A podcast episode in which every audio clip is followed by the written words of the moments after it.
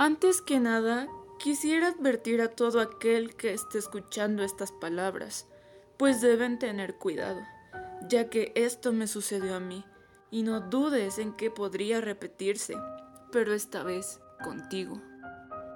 Todo comenzó un 5 de enero, hace ya algunos años. Aquel día me sucedió algo bastante raro. Justo antes de irme a dormir, estaba nerviosa por recibir mis regalos al día siguiente. Una vez metida en la cama, cerré los ojos para conciliar el sueño, pero me resultaba imposible. Sabía que tenía que dormir pronto, o los Reyes Magos no me traerían nada.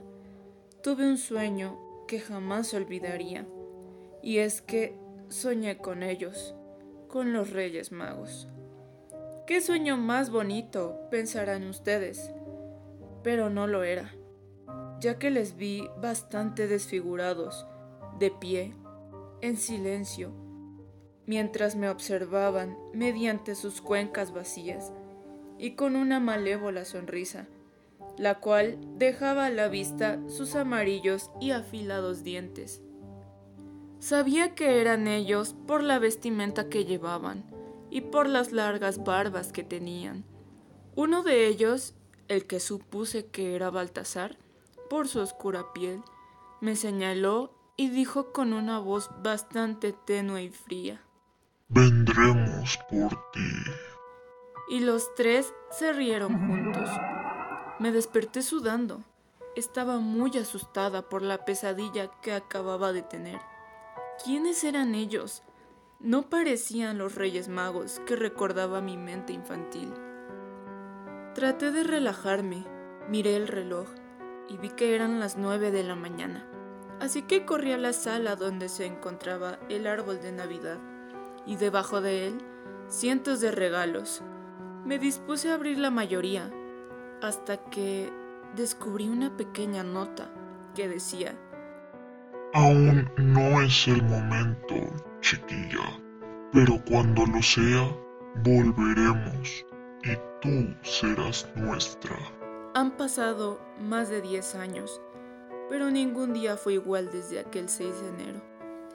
Cada noche me acuesto con miedo de volver a soñar con aquellos seres, pero realmente todo cambió cuando repentinamente volví a verlos en un sueño.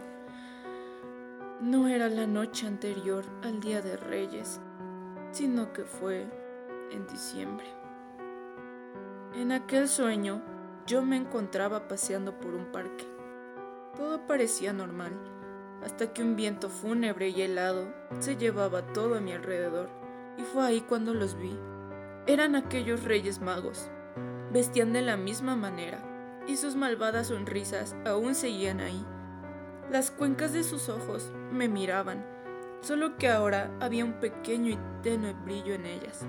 El mismo rey mago que me señaló por última vez volvió a hacerlo, pero esta vez dijeron los tres al mismo tiempo. Tu miedo nos alimenta, tu vida nos pertenece. Fuimos creados para esparcir el mal y provocar la muerte. Somos los Reyes Magos. Seguido de esas palabras, rieron otra vez, pero mucho más fuerte, y un miedo atroz hizo presencia dentro de mí. Al día siguiente me desperté con mucha fiebre y unas bien marcadas ojeras. Mis padres me llevaron al hospital, pero me dijeron que solo tenía falta de sueño y estrés. Por un momento Pensé que me estaba volviendo loca. No estaba segura de nada. Por la tarde le marqué a mi mejor amiga y decidí contarle lo que había pasado y mi rotundo miedo a los Reyes Magos. Lo primero que me dijo cuando acabé fue que los Reyes Magos no existían, cosa que probablemente era cierta, pero yo no sabía qué hacer. Desde esa vez, noche tras noche, los veía en mis sueños, recordándome que faltaba poco para el 5 de enero. Y el día llegó. No podía seguir con ese martirio. así que decidí enfrentarlos de alguna manera.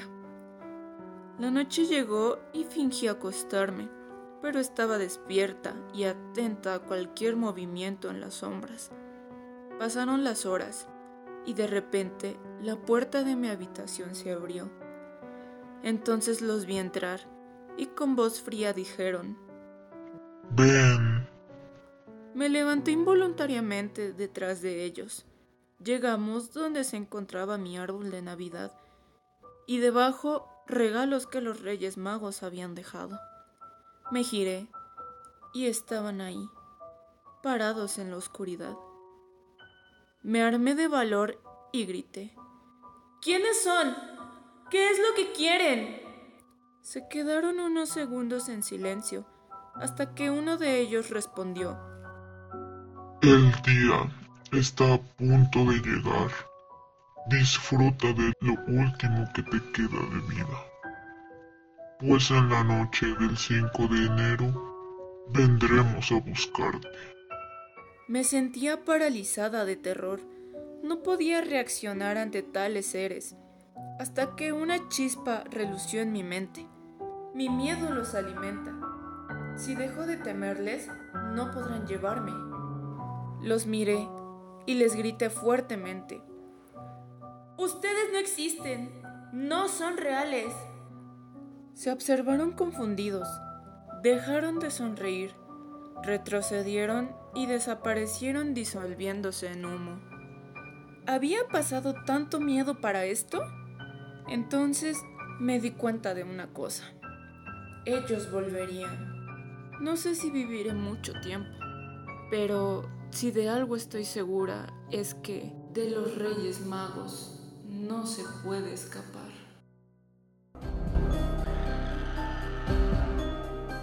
Canción del terror.